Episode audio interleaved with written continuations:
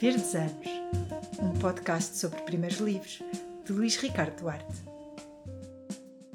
Olá, sejam bem-vindos aos Verdes Anos e ao episódio 58 deste podcast que tenta perceber como é que um escritor se tornou escritor, como descobriu a sua vocação e que caminho percorreu até o lançamento do seu primeiro livro. Todas as semanas, sempre às segundas, um novo episódio, um novo convidado, um novo livro. Hoje temos connosco Ana Margarida de Carvalho. Nascida em Lisboa em 1969, Ana Margarida Carvalho é jornalista e escritora, autora em vários géneros, da notícia ao guião de cinema, da reportagem ao romance, do conto ao infantil juvenil, sempre com um estilo único e exuberante. Nos seus livros, como no seu jornalismo, encontramos relatos que se preocupam com o que se conta, mas também como se conta. Nos jornais, foi redatora, editora e grande repórter na Visão, onde esteve duas décadas e meia, tendo ainda colaborado com diversas publicações. Na literatura, publicou, entre outros, as narrativas Não se pode morar nos olhos de um gato e O gesto que fazemos para proteger a cabeça, os volumes de contos, Pequenos delírios domésticos e Cartografia de lugares mal situados, ou os títulos de não ficção Julgamentos que mudaram a história e Viver só. Estreou-se em 2013 com o romance Que importa a fúria do mar, que começa assim. Terça gente esta, de almas baldias, vontades torcidas pelo frio que aperta, amolecidas pelo sol que expande, anda aqui a ganhar a morte, nestes campos de giesta engatados raízes no chão, tão presas de seiva e vontade que não as pode a força de um homem arrancar. Ervas daninhas, mais difíceis de vergar do que um pinheiro bravo à machadada. O pinheiro da chocota, apodrecido, vã ruína orgânica, mas as, ra as raízes das giestas mantêm-se sorrateiras, infiltrantes debaixo da terra, a aguardar melhor ocasião para levantar haste. E, mal um homem vira costas, lá estão elas, sob os pés, soturnas, insinuantes, sôfregas todas as pingas de água, a saciarem-se, a exaurirem as lavouras, sem sequer a gentileza de uma sombra, só pasto de insetos, refúgio de furões, conspiração do mantagal. Assim ando eu, entre masto rasteiro e bravio, que a vida sempre me foi um ferro de engomar. Quando há um prego que se destaca, martela-se, e no entanto, mesmo amalgado e enterrado, continua lá. De quem é o Carvalhal? Muito obrigado, Ana Margarida, pela tua presença nos Verdes Anos e pela tua leitura. Obrigada, Ricardo. Não sei se, se a leitura foi muito clara, porque não estou assim com uma grande voz, mas enfim. Sim, foi bem elucidativa até da riqueza lexical que usas nos teus livros. Sim, não sei. É um livro. Passaram 10 anos, eh, às vezes penso que poderia não ter eh, escrito exatamente assim, mas se calhar esta parte não, não achei mal de todo. Agora relendo, porque eu não releio as coisas e, e agora relendo, uh, não sei bem onde é que esta, este capítulo vai dar, mas acho que para um insípido não está, não está mal. Este capítulo é aquele que diz o que é que acontece aos molhos de cartas que saltam de um comboio e que depois vão ser encontrados. Ah, eh, é capaz de, é capaz de ser. Eh, eu acho que até nem é, nem é um capítulo, não é? Ele começa no capítulo, começa com uma espécie de prólogo, chama-se mesmo prólogo. Se calhar é um bocadinho pretencioso, não é? Começar com, com não capítulo e depois só uh, na página 18 ou 7 páginas depois é que aparece o primeiro capítulo. Mas, mas enfim, foi uma foi uma opção, não me lembro bem porque. Uh... Eu lembro na altura em que lançaste o livro e que falámos que tinhas em mente até aquelas imagens do cinema que às vezes não compreendemos muito bem e que não estão associados propriamente à narrativa, mas que nos eh, introduzem ou que dão um indício do que vai acontecer. Sim, isso é o que me interessa mais na literatura, que é o, é o, que, não, o que não é explícito. No, no fundo, uh, o que literariamente mais me, me interessa é fazer qualquer coisa que, nunca, que raramente se consegue fazer, que é o que está, o, que é que pode estar mais próximo de um sonho, o que é que pode estar mais próximo de um pensamento, aquilo que é difuso, diluído, aquilo que é confuso, aquilo que é uh, que, que, vai de um, de um ponto a outro, sabe-se lá porquê, uh, uh, toda a associação de ideias é uma coisa que eu exploro muito, deixar vir as nossas influências, aglutiná-las, isso, isso é uma coisa que, que, que eu procuro muito nos meus livros, a, não linearidade, que é uma coisa muito que é uma abstração, não existe, não é? Não existe aquela linha histórica do, do, eh, do, do, tempo, não é? É uma coisa que nós inventamos para, para nos organizarmos uh, e para nos uh, para sabermos onde, onde nos localizarmos mas uh, porque o tempo, na verdade, a passagem do tempo é uma coisa confusa, com, com, com uh, se calhar mais em espiral, como um acordeão, há partes que se tocam, há, há partes que, que, se expandem, há partes que se concentram, há partes que se fundem, isso é um bocadinho, para mim, o, o tempo, e uma história devia poder contar-se assim. Uh, e, e, portanto, eu tentei já neste livro uh, uh, fazer esta fusão de tempos e espaço, que torna a, a, leitura, se calhar, um pouco complicada e às vezes até estica um pouco a paciência do, do leitor. Isso eu tenho plena consciência, que pode haver momentos de desorientação e que o leitor se sente perdido. Quem é que está a falar? Onde é que estamos? Estamos no passado ou estamos no presente? Estamos no futuro? Estamos a ver, estamos a ver as coisas por dentro? É o personagem a, é pensar? É o personagem a, a ver, é o personagem a, a, em ação e, e, pode ser qualquer uma destas coisas. isto é um risco que eu corro e que digo sempre, é um risco, é, é como eu gosto de escrever, Uh, se o leitor me acompanhar, eu fico muito contente. E se o leitor gostar, ainda fico mais, não é? Mas se, se, se me acompanhar uh, neste, neste percurso um pouco sinuoso uh, e, e, não com uma linha reta, mas com uma, uma, um, uma narrativa cheia de atalhos, cheia de intrusões, cheia de, de pedras, cheia, cheia de, de, de vales e, e montanhas, e, e, depois até pedregoso, como eu disse há bocado, e, e depois se reorientar e pensar, ah, já sei onde é que eu estou, eu fico satisfeita. É esse, é esse, é esse o, o objetivo que eu tenho e também a ideia de que.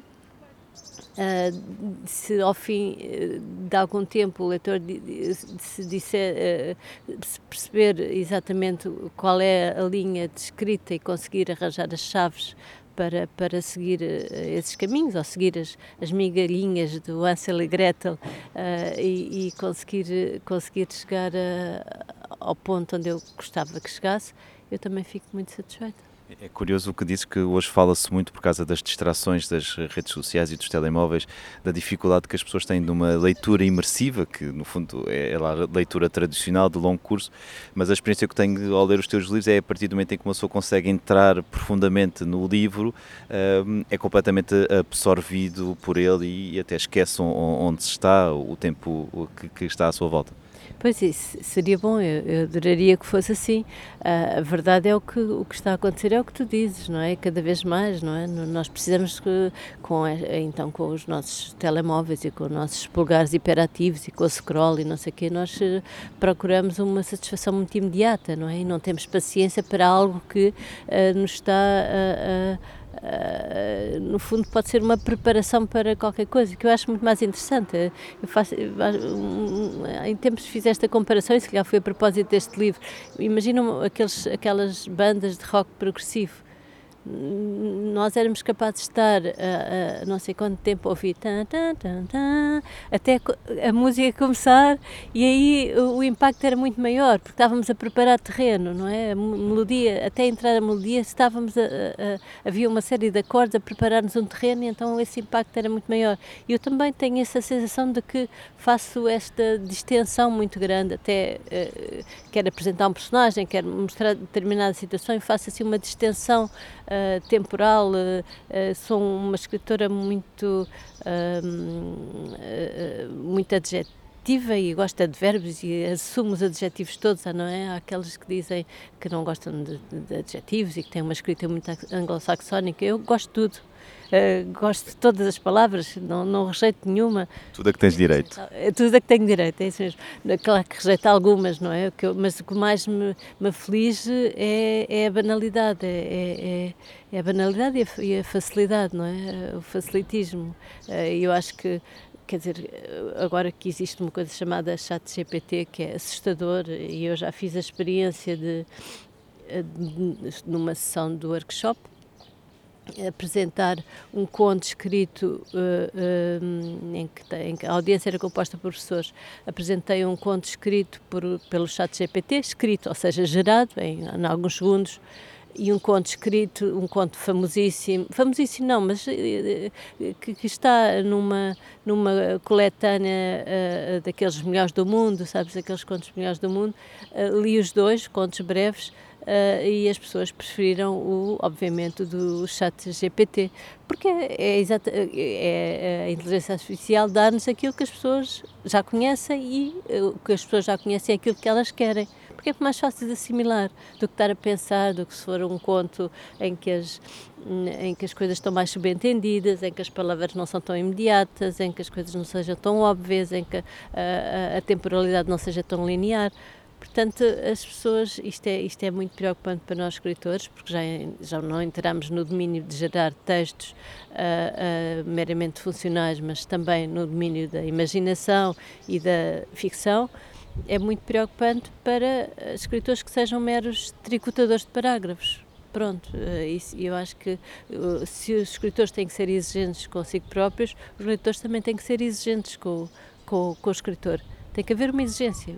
O, o, leitor tem que pensar: não, eu não, não vou ler um, um, livro de um escritor um bocadinho, desculpa a expressão, mas um bocadinho charlatão, eh, porque isto podia ser feito por qualquer um e por qualquer, por qualquer uh, programa de, de, inteligência artificial, mas vou tentar uh, encontrar um escritor que, digamos mesmo, que sofreu um bocado. Por falar em, em, em, sofrimento, isso até uh, deságua na, na, pergunta que eu ia fazer a seguir, mas antes posso dizer que há muitos começos famosos uh, da, da, literatura, mas eu muitas vezes dou por mim a dizer ter-se esta gente, porque de facto é um, são duas palavras que ficam no, no ouvido e depois modula também uh, pessoas que tu podes pôr na, na cabeça. E hoje em dia, como vivemos tempos tão estranhos, adequa-se muito. Uh, sim, vivemos tempos de grande viragem, não é? E e há quem diga que, que, esta, que esta inteligência artificial, que tanto já está. Isto apareceu mais ou menos em novembro, não é? E, e as pessoas começaram a, a, reparar nela na altura do Natal. Eu estive mais ou menos atenta a este processo e, e, agora já está a ser proibida em sítios, já está a ser repensada, porque isto é altamente uh, perigoso. Mas as pessoas estão mais. Uh, um, as pessoas estão mais. É, é interessante isto, estão mais a tentar apanhar uh, esta inteligência artificial nos erros que ela contém, ou seja, estão a fazer-lhe perguntas perguntas, estão a ver, a, a, a, tentar pensar, ah, ela não é assim tão esperta, ela não consegue responder a perguntas como de cor é o cavalo branco Napoleão. Pá, não é isso que me interessa, esses erros existem muitas vezes erros até factuais, erros de citação, porque eles estão aí nesses milhões de dados a que o chat GPT vai recorrer. Está bem, mas vai ser afinado, era como a Wikipédia no início. No início também era, não é, aquilo não era nada fiável, agora, entretanto, foi afinado e nós somos as cobaias que estamos a contribuir para a afinação do sistema. O que me interessa é como é que um, um, um sistema de inteligência artificial é capaz de fazer humor, que era uma coisa que nós pensávamos que era só humana. Como é que é possível uh, conseguir gerar uma história de ficção, que nós também pensamos que era uma característica só, só humana. Isso é que eu acho mais assustador. E criar emoções. As pessoas ouviram, ouviram o primeiro conto e era um conto um bocado emocional. Na minha perspectiva, um bocado sentimentalista, não é? As pessoas ficaram um bocado emocionadas. Com o segundo, não ligaram nenhuma. Isto naquele workshop que eu estava a contar. Foi um teste um bocadinho, se calhar um bocadinho traiçoeiro para, para as pessoas, mas eu gostei mesmo de o fazer para ter a certeza uh, de que as coisas estão a passar realmente assim. As pessoas estão a preferir, de facto, o óbvio, o simples, o, já visto, uh, aquelas coisas que, que, estão na moda, estão a seguir muito aquelas coisas da moda. Agora estamos na, na autoficção, diria eu, não é? Um bocadinho nesta fase. Sim, é, sobretudo uh, no, no, estrangeiro, ainda que essa onda tenha passado um pouco. Já passou, então não sei bem em que fase é que vamos, mas estamos um bocadinho a seguir uh, todas estas modas, a, a, consumir coisas que, que vêm lá de fora que são absolutamente banais, ou, ou então cá temos também ao pontapé livros desses e não estão a procurar um bocadinho aquilo que é diferenciado. Quer dizer, isto parece que me estou a elogiar imenso. Eu, sou, sou uh, eu não sou nada uh, de autoelogio e, e, e, sou a primeira pessoa a criticar tudo o que eu faço.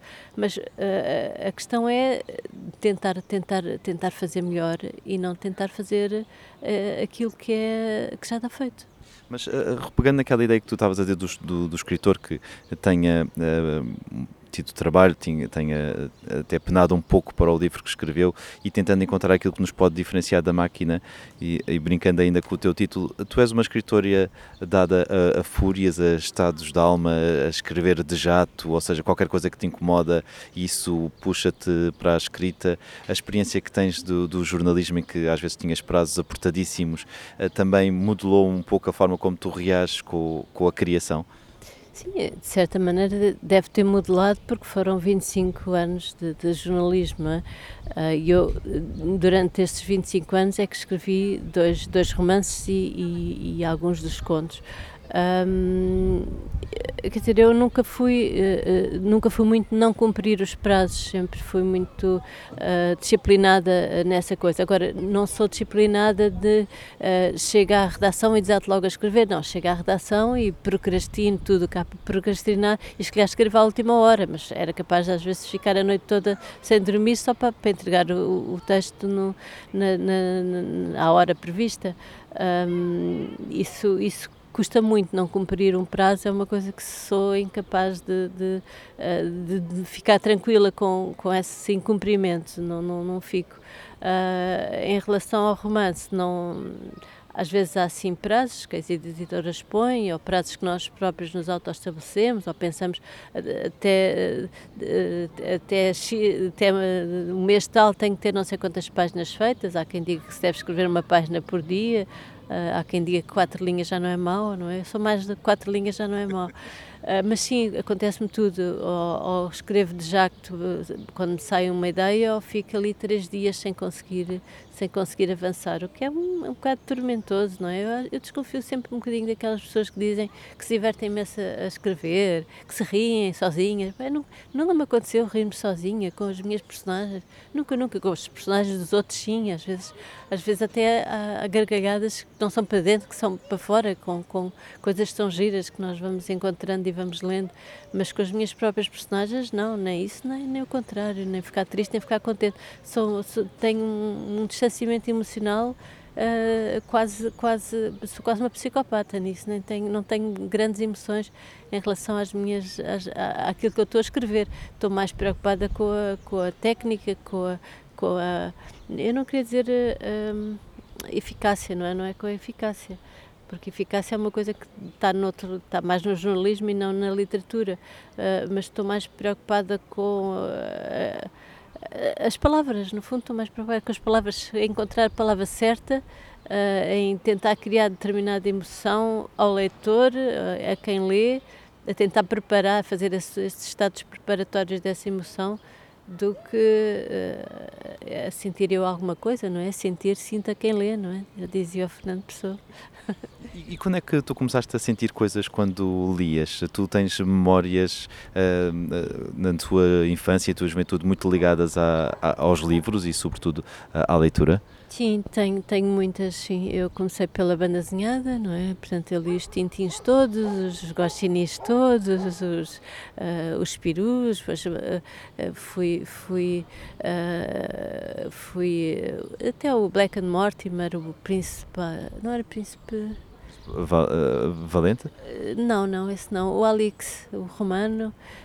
li vários, vários livros uh, de banda desenhada, passei muito, acho que foi mesmo comecei por aí, depois li o óbvio, não é? Enid Blyton e Agatha Christie foi assim a minha entrada no mundo adulto e depois assim o grande livro que eu li já mais de, os livros mais de adultos que me fascinaram completamente eram, foram os livros do Jack London. Uh, e, e, depois aí fui, fui lendo coisas que, que, me foram interessando sem, sem grande, sem grande um, planeamento. Foram, foram casuisticamente, foram-me aparecendo coisas que me iam interessando. Mas tu tens alguma memória da aprendizagem da leitura, de, desses primeiros momentos em que já percebes que sabes ler? Uh, eu tive uma, uma infância muito boa, porque até aos 4 anos nunca fui à escola. Uh, e portanto nem sabia o que isso era, não tinha pessoas a mandar-me fazer coisas, nem regras, nem nada, e porque até vivia na Suécia depois antes do 25 de Abril. Mas quando cheguei cá foi absolutamente traumático, portanto, tive um, um, uh, uma escolaridade bastante difícil, uh, uma entrada na escola chata, tanto no infantário como na, na primária. Uh, e depois tive em escolas privadas, em escolas sempre em escolas privadas, uh, algumas conhecidas, mas não não não correram muito muito bem. Mas para dizer que comecei a ler na primeira classe, como todos os meninos, não aprendi antes, não fui nada precoce, mas também não não rejeitei, portanto aquilo deve ter sido muito natural para mim, eh, não me causou grande. Lembro-me de ter uma dificuldade enorme entre de distinguir os V's dos F's coisa que ainda tenho. Muitas vezes tenho que voltar atrás porque me enganei. Um voi com um foi, uma faca com uma vaca, ainda, ainda tenho essa dislexia. E de fazer aqueles L's grandes em que tinham uma volta para cima e depois uma volta para baixo.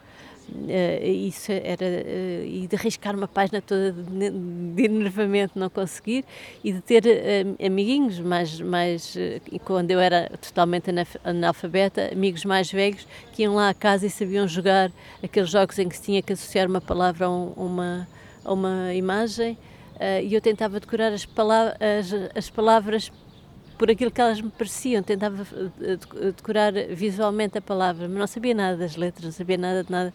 E lembro-me que a palavra que eu mais gostava que me saísse, aquilo, havia um, saquinho e cada um tirava as palavras e, e, e as, e as, eh, as cartinhas com, com, com, as imagens. Eu gostava imenso que me saísse Ouriço Caixeiro porque tinha um, um IFAN.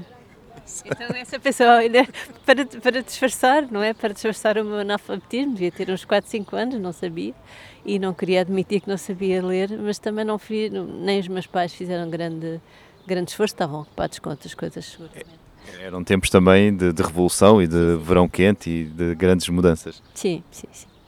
Uh, mas e a, a, a leitura a, de, dessa banda desenhada, tu lembras-te o que é que te, seduzia? Era a conjugação do texto e da imagem, certamente? Ah, sim, quer dizer, o RG eu achava fascinante, eu, não sei, estava sempre a discutir o que é que eu gostava mais, o RG ou o uh, uh, lia aquilo vezes sem conta. Eu, eu, eu, tinha ah, duas proibições em minha casa, assim um bocado estranhas, eu não podia ler eh, não podia ver telenovelas, coisa que de facto nunca vi, eh, só vi mais tarde eh, a Gabriela, mas acho que noutra versão que não a original a preto e branco, não com a Sónia Braga. Aquela que se diz que parou a Assembleia da República para os deputados verem. Essa não me deixavam ver porque já era hora de estar na cama. E depois as que, as que se seguiram, Uh, o meu pai achava que eu não devia ver, que nós não devíamos ver, porque era. Porque, eh, bem, não sei se lembras, eram novelas da Globo e tinham sempre aquela história das mulheres que queriam dar o golpe do baú e queriam eh, ser ricas, e o meu pai achava aquilo uma coisa horrorosa. Sim, muito estereotipadas. Sim, absolutamente. Uh, aliás, o Caetano tem uma música que, que, se chama Língua e ele diz, uh, uh, não sei o quê, gosto, bem, de, de, agora não te vou repor a recitar nem a cantar, mas ele certa, a certa altura diz os deles e os delas da TV Globo é, é, é um bocadinho a, a, posse, não é? O que interessava ali era quem era rico, as classes sociais, quem era pobre, não sei o quê. Acho que era um bocado por isso que o meu pai, eh, portanto, no, os nossos canais estavam sempre eh, eh sintonizados no, na RTP2, à hora de, devia ser de jantar, não é? E o que foi ótimo porque pelo menos deu para ver os Monty Python todos que davam, que davam a essa hora, mas já, já, isso já era eu mais velha. Uh, outra coisa, em termos que, que, não entrava lá em casa, era uh, aqueles livros, também não sei se, se, ainda existem, são livros do tio Patinhas e da Mónica. Sim, dá à venda nos quiosques. Que eu não, não, não via, portanto, uh, quando chegava à casa dos meus primos, lia aquelas coisas todas a adorar e, e muito, com, muito, muito desgostosa por lá em casa não ver. Também não sei porque é que meu pai embirrava com aquilo, mas de facto não tínhamos. Mas pronto, por outro lado, podíamos ler eh, a, a, banda desenhada boa, não só esses grandes clássicos, mas também o Quino, não é? Eh, não só esses grandes clássicos, por acaso europeus, uh, não, não tanto aqueles, aqueles super-heróis e tal, Uh, isso não me lembro, uh, mas, mas todo, toda aquela uh, lógica da, da, banda desenhada do belga, francesa e, e, toda aquela escola e também argentina, não é? Falei do Quino, também nos, nos, lembro de ler aquilo e não perceber nada, porque a Mafaldinha fazia muita Mafalda fazia muitas questões políticas. Sim, referências ao Vietnã. O meu filho tem 7 anos e neste momento está-me sempre a perguntar o que é o Vietnã porque apanhou lá. Sim, pronto, coisas desse tipo, uh, em que eu tinha de facto alguma dificuldade de compreender. Uh, mas, mas lia aquilo e repetia. Nós, na altura, engraçado, líamos muitas vezes os mesmos livros. E ainda tenho um bocadinho essa coisa de ler, reler muito, reler muito e ver muitas vezes o mesmo filme. Ainda faço isso muitas vezes. Nós não referimos ainda, mas o teu pai é o escritor Mário de Carvalho. A, a, a relação que ele próprio tinha e, e, toda a tua família tinha com a escrita e com a leitura, de certa forma também um, criou um ambiente onde todos eh, tinham acesso a livros e que uh, de criar uma relação especial com, com, com os livros? Sim, eh, criou, quer dizer, nós tratávamos os, li os livros com. Uh, não com especial apreço, era como se fosse uma coisa banal, andava aos pontapés lá por casa, porque nós agarrávamos neles e, e, e tínhamos livre acesso a tudo, isso facilitou muito, muitas coisas, não é? E muitas vezes o meu pai dizia, tens que ler isto, eu lembro, por exemplo, o meu pai dizer, e, e tens que ler, eh, e era o, o Jerome K. Jerome, uh, Três Homens e um Bote, e eu era muito miúda e eu li aquilo e não gostei nada, sabes? E agora fico, pensei, mas porquê que, de facto, há, há, livros certos para dar na altura certa, para dar a ler na altura certa. Eu, eu, é é um livro que eu adoro, penso, meu pai deu-me aquilo na altura errada, porque eu ainda não estava preparada para aquele tipo de humor nonsense britânico e muito masculino, não é? Acho que só há uma mulher estalajadeira no meio daquele percurso da descida do, do Tamisa. Um, a descida da subida, nem sei bem. Um, mas isto para, para dizer que, uh, que sim, que muitas vezes o meu pai me dava a ler os livros, os livros errados.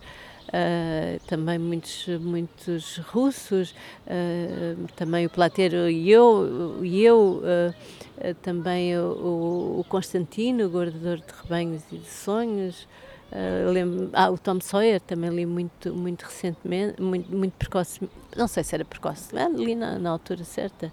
Uh, sim, se facilitou. Lembro-me de ir com o meu pai ao alfarrabista, que era sempre, estava sempre a tentar uh, uh, que algum, levar alguns livros para mim e tínhamos esse ritual e era, e era, e era muito bom. Um, Lembro-me também do meu pai ter um, nos impingir muito livros Uh, havia de antes, nesses alfarrabistas ainda havia, portanto, não na minha geração, mas na geração dos meus pais e dos meus avós, livros para, para meninas e livros para meninos.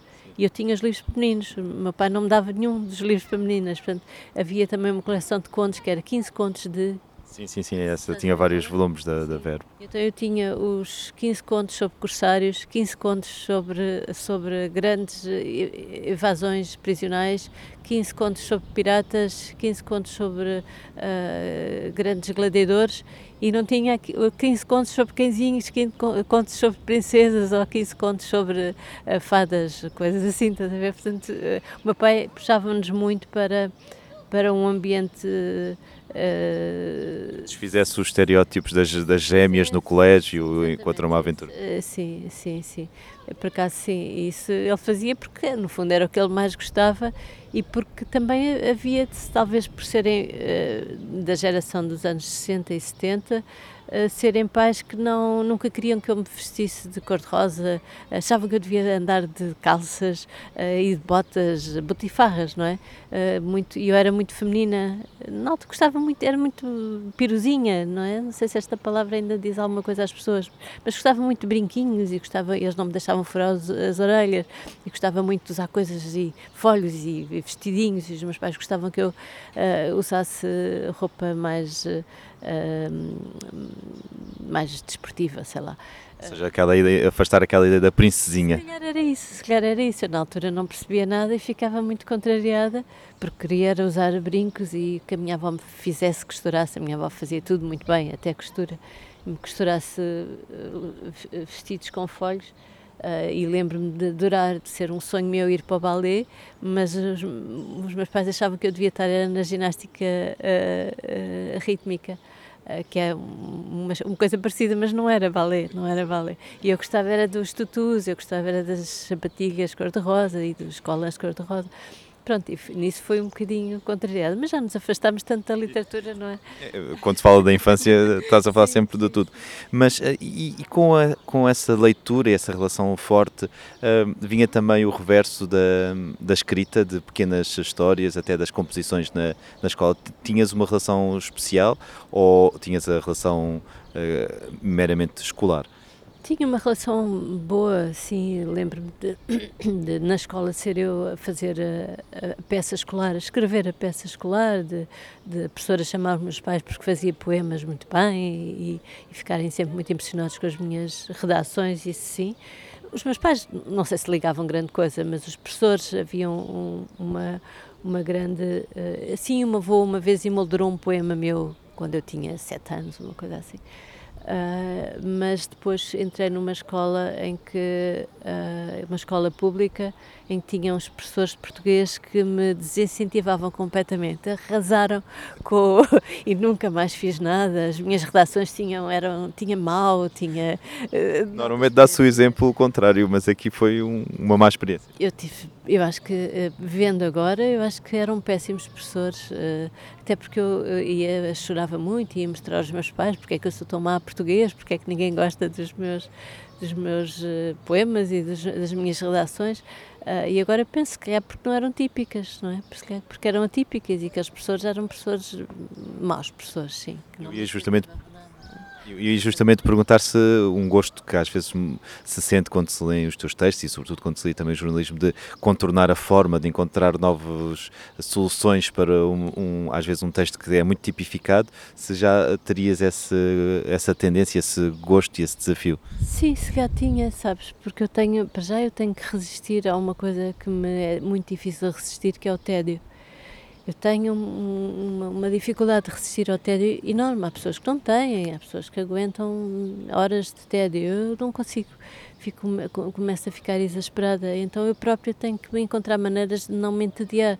Se, imagina se na escola me dão o tema a vaca, eu tento fazer uma coisa um bocadinho diferente para não ser o tédio do costume, não é? Que as pessoas esperam que a pessoa escreva, que, que a criança escreva. A vaca é muito boa, a vaca dá leite, a vaca dá uh, para fazer uh, casacos, quando se tirar a pele, bem, enfim.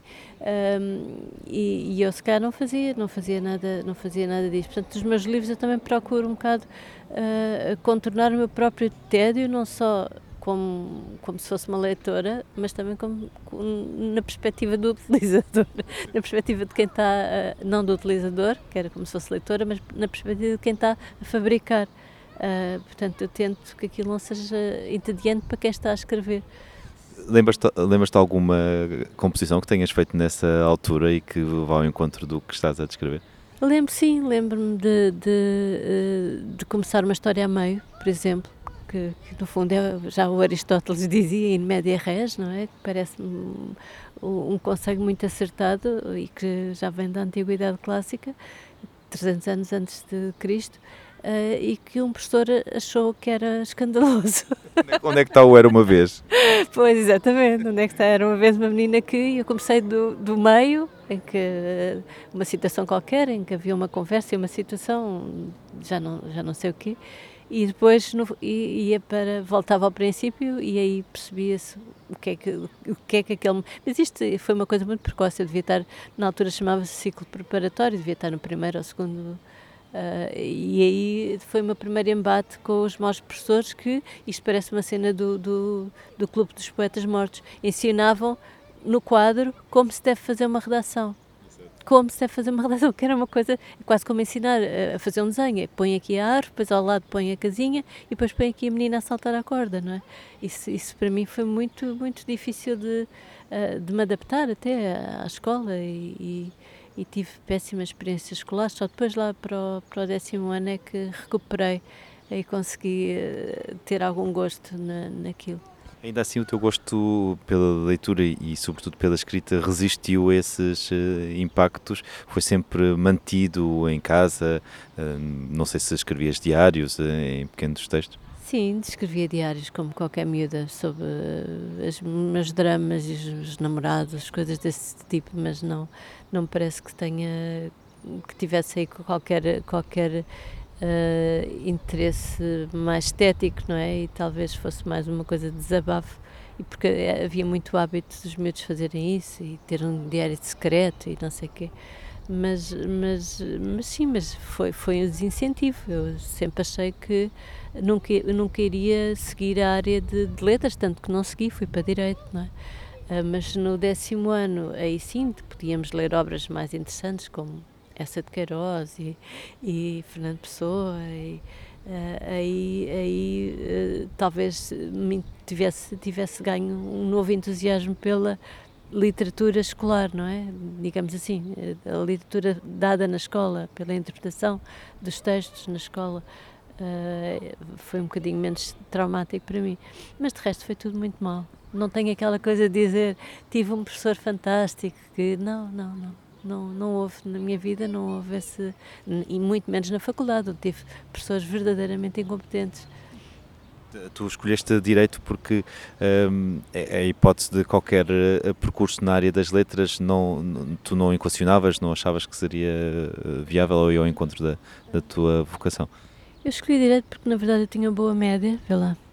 E direito tinha, eh, na altura, acho que pesquisa tem uma média mais alta no campo das letras Uh, e porque os meus pais diziam que eu podia perfeitamente ser autodidata na literatura e na história, que era o que eu queria, era, eu queria ser arqueóloga, uh, e portanto eu pus, uh, havia uma listagem de, de uma listagem de, de, cursos que nós queríamos e víamos depois em qual deles entrávamos. Eu pus em primeiro Direito e segundo História, Arqueologia, História Variante Arqueologia, uh, nos outros todos. Portanto, estava com imensa esperança que não conseguisse entrar em Direito arrependi-me logo no, primeira, no primeiro ano, mas depois aquilo era tão difícil e foi tão custoso, mesmo aquelas cadeiras, que eu fui seguindo. Também fui um bocadinho influenciada pelos meus pais, uh, e, mas ao mesmo tempo que, que, fiz o curso, foram seis anos no meu caso, porque tive que repetir a última cadeira no sexto ano, que deixei a, a última cadeira, que por acaso era do primeiro ano, fila no sexto ano, fiz imensas coisas no meio, fiz um curso de teatro, fiz imensos workshops, fiz, uh, fiz uh, um curso de História da Arte na, no, na Arco, uh, fiz um curso de polícia, imagina, tentei ser polícia. Eu ia dizer isso, que uma vez disseste-me que fizeste um curso de, de polícia e de segurança pessoal. Ah, isso sim, fazíamos, era, era um curso para, para sermos polícias, Uh, em que tinha várias provas para entrar e depois uh, havia o curso propriamente dito. E no curso, além de aulas de Direito, que para mim eram facílimas, porque eu já estava no curso, portanto eu estava à noite nessa altura, devia estar para no quarto, terceiro, quarto ano, tínhamos aulas de, de, ginástica, que era ótimo, e tínhamos aulas de defesa pessoal. E durante algum, ah, e tínhamos aulas de tiro, imagina, e aulas de leitura de, de, de impressões digitais, que é, é dificílimo, isso era dificílimo mas a, a parte da de, de defesa pessoal era que eu mais gostava. Uh, e depois tínhamos psicologia, aulas práticas. Mas pronto, foi um devaneio, achei que podia ir para a polícia, enfim. Com o curso de Direito podia chegar ao Ministério Público, ou podia ser inspetor, ou podia ir para o Tribunal de Menores. Tinha assim uma vaga ideia, mas depois não consegui aguentar uh, e fui-me embora. Foram dois anos. E surgiu então a hipótese do jornalismo, de, uh, da, da, visão e de concorrer ao, ao, estágio e fazer todo o percurso. Sim, no meio disto, ainda estava eu nestes seis anos de Direito, entretanto casei, sim, e tive um filho, uh, ainda já tinha saído da faculdade, mas ainda estava grávida quando tive o meu primeiro filho. Entretanto, um, uh, fui, encontrei o JTL, encontrei o JTL, disparado. Isto foi, foi um lapso, mas não é, não é um lapso, encontrei o Zé Carlos Vasconcelos. Como vês, não foi, não foi assim um lapso que, que faz algum sentido. São indissociáveis. Indissociáveis. Encontrei o Zé Carlos Vasconcelos, meu pai apresentou-me uh, e, e, e, ele disse, então não queres fazer qualquer coisa lá para o JTL? Eu disse, ah, posso tentar. E então fui uh, à Avenida da Liberdade, onde era o JL, encontrei o Luís Almeida Martins, que eu não sabia quem era, e o Luís Almeida Martins disse-me, ah, que era na altura o chefe de redação, penso eu, ah, há aqui um senhor muito interessante chamado Michel Giacometti, podes-lhe fazer uma entrevista? Eu disse, claro que sim. Então fui a Cascais, à casa dele, entrevistei por duas vezes, Uh, e, e, esse terá sido o meu primeiro trabalho jornalístico e a última entrevista do Michel Giacometti, que morreu pouco tempo depois, em que falámos, ele estava muito preocupado com o seu espólio, em que falámos das músicas todas que ele tinha descoberto. Foi muito interessante e foi capa do JL, eu não valorizei nada, confesso. Uh, foi capa do JL passado uns 15 dias, não sei quanto tempo é que demorou a sair. Uh, e foi a minha primeira experiência no, no, jornalismo. Depois achei que não, que queria ser polícia, queria ser uh, tratadora de animais, enfim, queria outras coisas. E, e, até que apareceu o tal anúncio no jornal a pedir uh, licenciados em comunicação social, coisa que eu não era. Um, mas mesmo assim concorri, mesmo assim fui ficando, eles fizeram uma série de provas de seleção e entrei para a visão, ainda era o jornal, uh, ou seja, ainda, ainda estava uh, a antiga redação a funcionar. Quando eu entrei como estagiária, fiquei 10 anos visão eh, surge na, de, do grupo do, do, do Pro-Jornal, onde o jornal fazia parte e o JL também. Foi eh, muitas pessoas que uh, liam os teus textos, uh, uh, o teu, as tuas grandes reportagens, as tuas entrevistas, já sentiam ali uma escritora em potência. Tu também tinhas essa sensação ou era um, um olhar exterior que às vezes te surpreendia um, no sentido em que estavas só a fazer o teu trabalho, a dar o melhor, a contar esta história da melhor forma possível? Uh, eu, sim, eu não, nunca tratei os leitores de jornais como uh, pessoas destituídas de discernimento para perceberem coisas mais complexas. Portanto, eu tentava sempre fazer as coisas de uma forma criativa, para não me aborrecer a mim, para ser, para ser uh, interessante para o leitor, e nunca me coloquei nessa posição de ah, eles não vão perceber, ah, eu sei mais que eles, logo eles não vão perceber esta palavra. Portanto, sempre tentei uh, que os textos fossem um bocadinho mais complexos e, e logo mais estimulantes de, de ler. Uh, nem sempre consegui. Uh, tinha grandes lutas com os diretores, que sempre foram pessoas muito viradas para o passado e pouco viradas para o futuro, um, nomeadamente pouco viradas para o online, coisa que hoje parece um absurdo, porque estavam completamente errados, não é? Uh, e, e, sempre tive uh, chefes pouco. Uh, chefes diretos, não é? que também muito pouco estimulantes. Olha, pareciam os meus professores da, da quarta classe, ou da quarta, ou mais, um bocadinho mais velho. Pareciam esses professores, que eram pessoas bastante conservadoras, se calhar pouco talentosas, pronto, tenho que dizer assim. Um, tinha o Cássio Monteiro, que era assim uma lufada de ar fresco, apesar de ser mais velho do que os chefes intermédios, mas tinha que lidar era com os chefes intermédios, o que, o que nem sempre me facilitava a vida. Pronto, às vezes ganhava, a maior parte das vezes perdia, mas acho que consegui fazer textos uh, interessantes, mas uh, sempre com muitas limitações e dificuldades e chatices, que também eram desnecessárias, não é? Vejo agora porque, porque, porque, porque é que havia de ser difícil. Uh, Lembro-me estar a falar com o Pedro Dias de Almeida, porque eu uh, estive eh, na, trabalhei em sociedade durante muitos anos, mas depois a certa altura fui para a cultura e para o cinema e, e dizer ao Pedro Dias de Almeida, ah, vamos tentar este título, Pedro, não vai passar, não vai passar porque os tais chefes intermédios não iam perceber.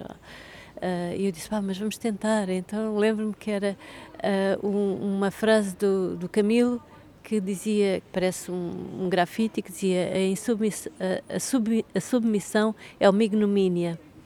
Uh, e o Pedro Dias de Almeida, que era meu editor, dizia: ah, os, os, chefes, para não estarmos a dizer os nomes, não vão deixar, não vais conseguir que este título seja, que, que seja dado este título a um, a um, artigo sobre, sobre Camilo Castelo Branco e uma adaptação do, do, do Humor de Perdição.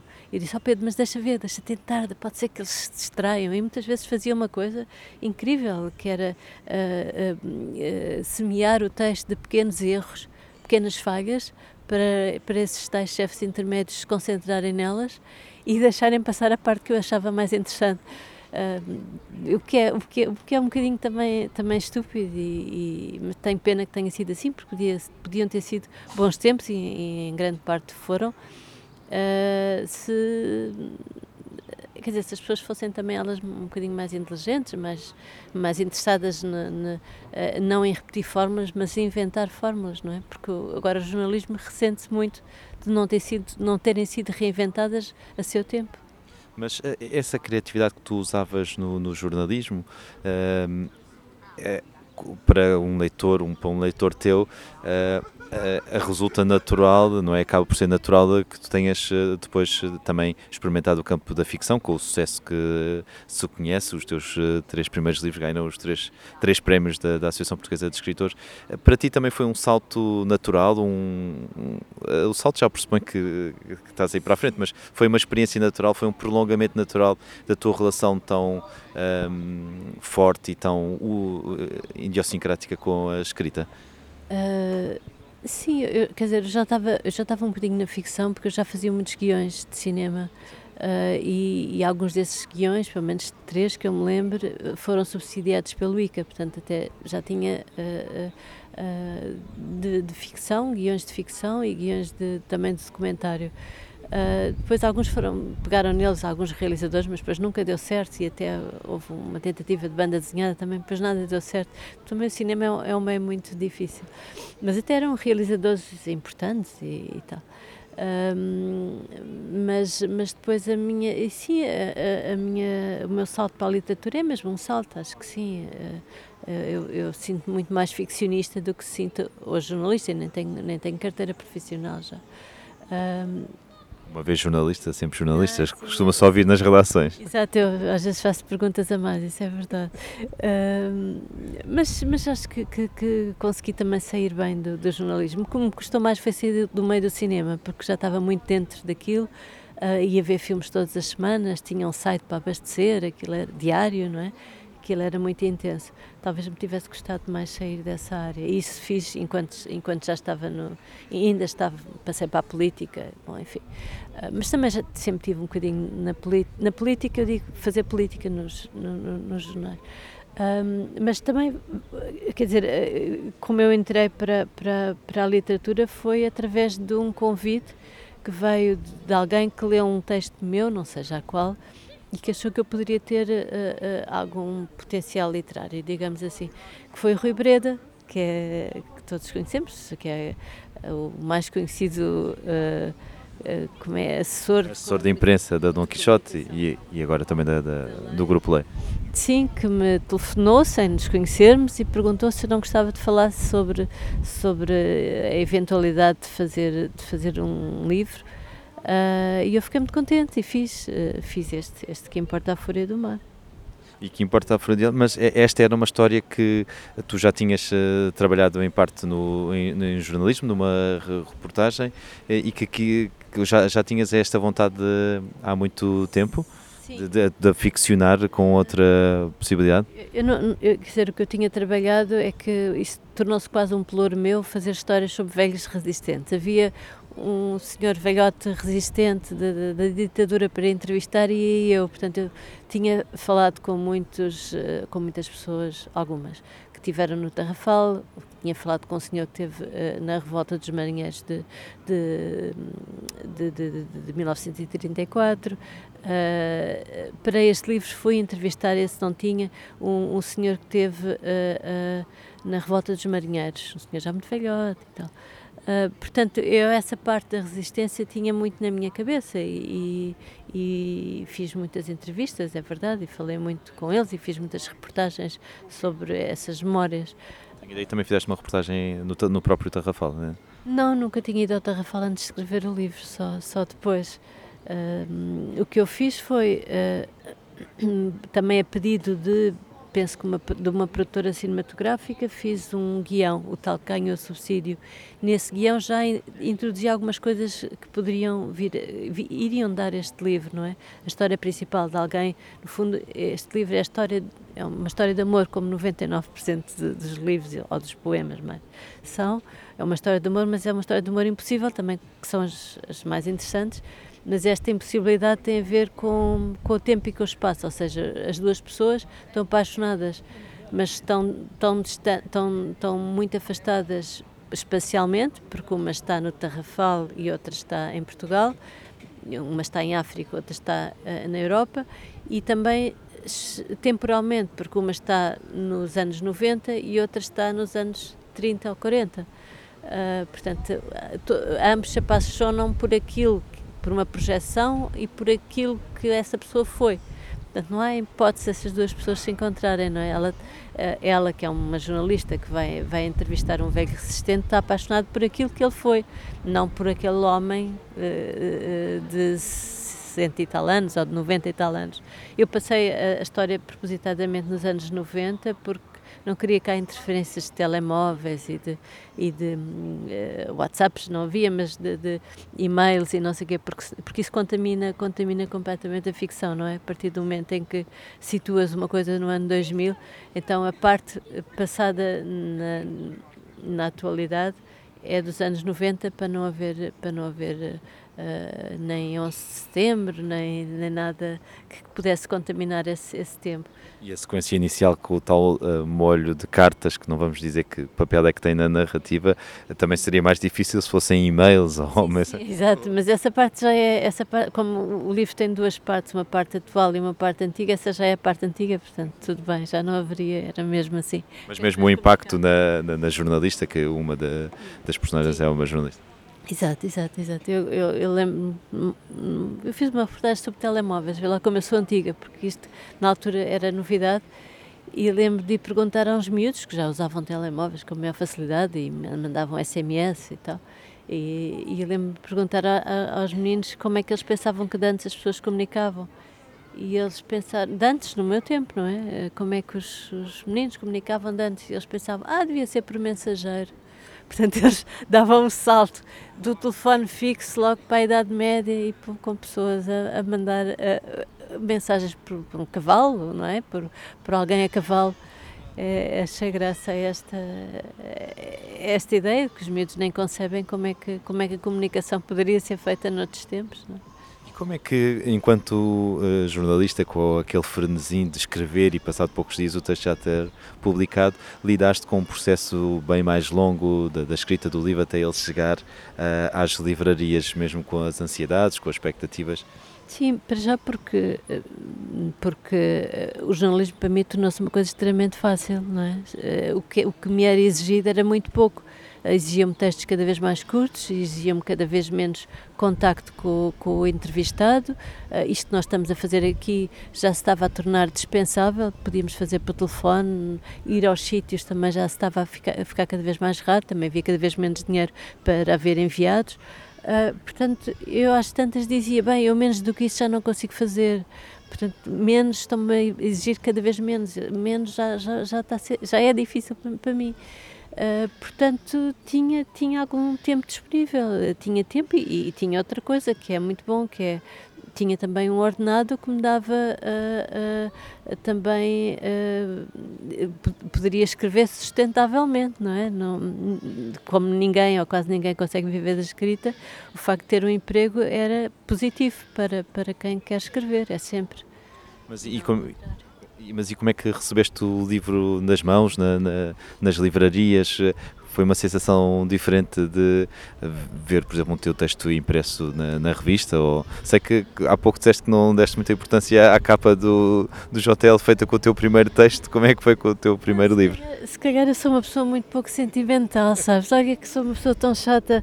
Que olha que, que não, olha que não. Não, não sei, não tenho assim grandes Uh, não sei, nem acho que sou uma pessoa emocional, mas não, se calhar com as minhas próprias coisas não sou. Uh, se calhar fico mais emocionada com os feitos dos meus filhos, quando eles. Uh, quando eles olha, o meu filho trabalha agora em comunicação, que, que, que, grande tristeza para mim, que não era nada o futuro que eu queria para ele.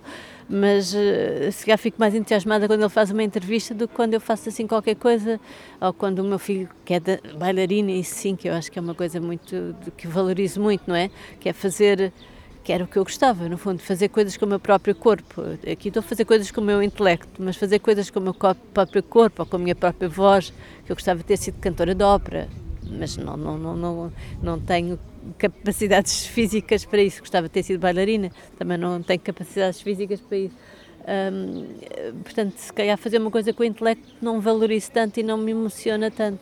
Uh, mas sim, ligo muito. Olha, a, a, capa sempre foram grandes lutas para mim, porque eu, porque eu gosto visualmente muito de controlar uh, as capas e as que me eram sugeridas não, não, não iam de encontro àquilo que eu achava que era o livro. Portanto, esta consegui chegar a acordo, esta que é um barco, um destroço de um barco abandonado a outra do, do, do, do Não se pode morar nos olhos de um gato foi a própria que escolhi.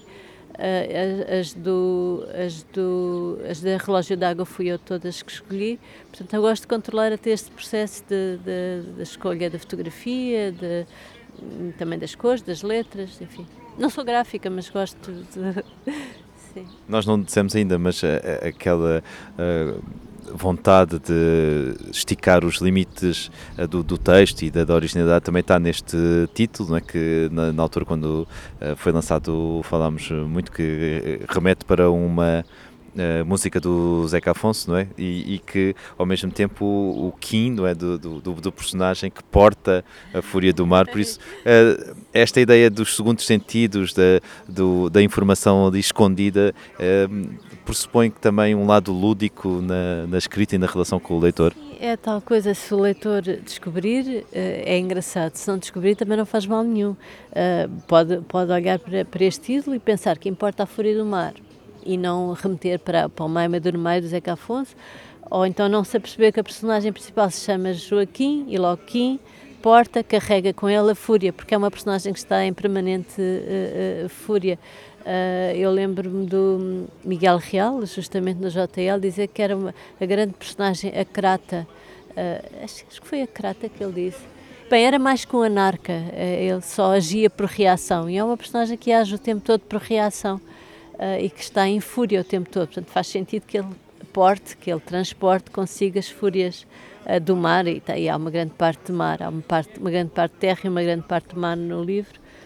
Uh, a, a, do mar está na, na, segunda parte, é a parte de travessia, a parte do tarrafal. Uh, e, e, eu acho que é engraçado, se, se, não, não, não tem que explicar mas se, se, o leitor chegar a essa conclusão, eh, é, é, eu acho que é um efeito lúdico, sim, tens razão. Quando uh, publicaste este livro em 2013, uh, ainda não sabias que ias receber um, vários uh, prémios, que os teus livros seguintes também iriam receber muitos prémios e ter, obviamente, muitos leitores. Mas quando tiveste o livro na mão, pensaste: olha, isto é um caminho paralelo ou alternativo ao jornalismo. Sentiste essa confiança de concretizado este livro, poderias vir a fazer outros? Sim, achei sempre, achei sempre que poderia fazer um segundo, até porque depois me propuseram fazer um, um contrato de antecipação. Uh, achei sempre que poderia fazer, mas como caminho alternativo, não. Não aconselho a ninguém a ficarem sem emprego. Uh, na altura eu tinha 40 e tal anos. quando se quer ser quando se quer ser escritor porque acho que o escritor é muito desvalorizado não só nas sessões é para que é convidado, como o próprio tempo do escritor não é valorizado, não é? Uh, eu, quando fiquei desempregada, uma das maiores, maiores coisas, que mais, das coisas que mais frequentemente me acontecia era: ah, já agora que estás sem fazer nada, podes escrever um texto para gratuitamente. Pá, eu para amigos fazia, mas, mas uh, rapidamente percebi que, que, que, que não podia ser, não é? Que não há respeito, somos capazes de ser convidados, por exemplo, para uma biblioteca para falar sobre o nosso livro. O animador que está a fazer leituras, muito bem e muito competentemente, é pago, o escritor não é, porque o tempo não é valorizado. Já me convidaram para fazer uh, palestras uh, e eu disse, uh, de, mas assim, de sei lá, de meia hora. Eu disse, assim implica escrever muito, isso implica muito tempo. E ele disse, então está bem, não escreva, diga só qualquer coisa, diga só umas coisas. Estás a ver como é tratado, como é... Uh, acho que talvez, diante de todos os artistas, mais que o ator, mais que o músico, ninguém passa pela cabeça pedir a um músico ou pedir a um, a um ator para ir representar de graça. Ou um escritor, toda a gente acha que pode escrever qualquer coisa ou pode ir dizer qualquer coisa. E, e muito mais do que isso, o escritor é, está sempre a ser questionado. Eh, sei lá, eu já fui questionada pelas coisas mais. Eh, que menos têm a ver. Bem, escrita tem a ver com tudo, não é? Mas ninguém vai perguntar a um músico o que é que ele acha sobre a, a, a, a, guerra da Ucrânia. Em princípio não vai. A mim, às vezes telefonam-me jornalistas a perguntar ou sobre o que é que eu acho sobre o chat GPT, ou sobre... Parece que nós temos que estar sempre a refletir sobre tudo, não é? E às vezes para refletir, eh, ou dizemos qualquer coisa, para os jornalistas também tanto faz, dizemos qualquer coisa, ou então temos que ter algum tempo para pensar, e esse tempo para pensar é roubado à escrita, e ninguém, ninguém uh, uh, tem isso em consideração. Uh, parece que o nosso tempo não, não vale nada, é completamente desprezível.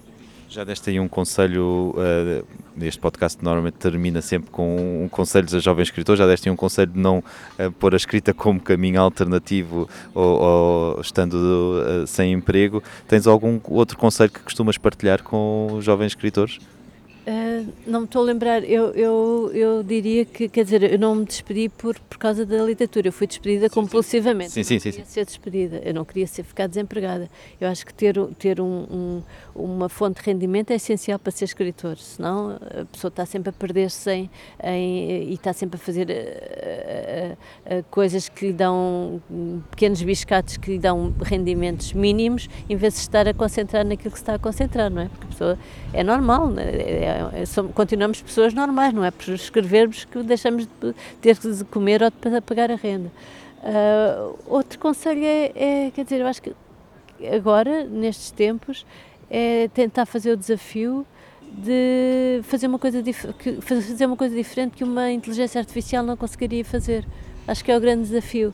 Uh, vamos tentar superar-nos. E eu já fui a uma escola uh, e para, justamente para isto, para escrever um conto juntamente com uma turma e tive-lhe a mostrar coisas através de cinema, através de poesia, através de músicas que eu acho que uma inteligência artificial ainda não era capaz de fazer. Coisas um bocado aleatórias, coisas um bocado inesperadas, coisas surpreendentes que se calhar a inteligência artificial ficava ali um bocado baralhada. Ah, mas pronto, já escreveu uma música do Cat Stevens, já fez um episódio do Seinfeld, já não sei bem, já estou até um bocadinho preocupada, mas acho que o desafio deve ser isto, conseguir fazer algo diferente, ter alguma coisa para dizer e, e tentar, e tentar uh, não ser banal. Uh, e não sendo banal, uh, resiste-se melhor ao tédio, que é ficar um ano inteiro a escrever um romance fechado em casa. Muito obrigada, Ana, pela tua presença nos Verdes Anos e por esta conversa. Desculpa se falei muito. Obrigada eu. Talvez os tenham enterrado aos fetos no quintal das traseiras por respeito, ou os tenham lançado ao mar por, por despeito. Por isso é que o recorda com mais força e dor e sufoco aquela opressão do mar.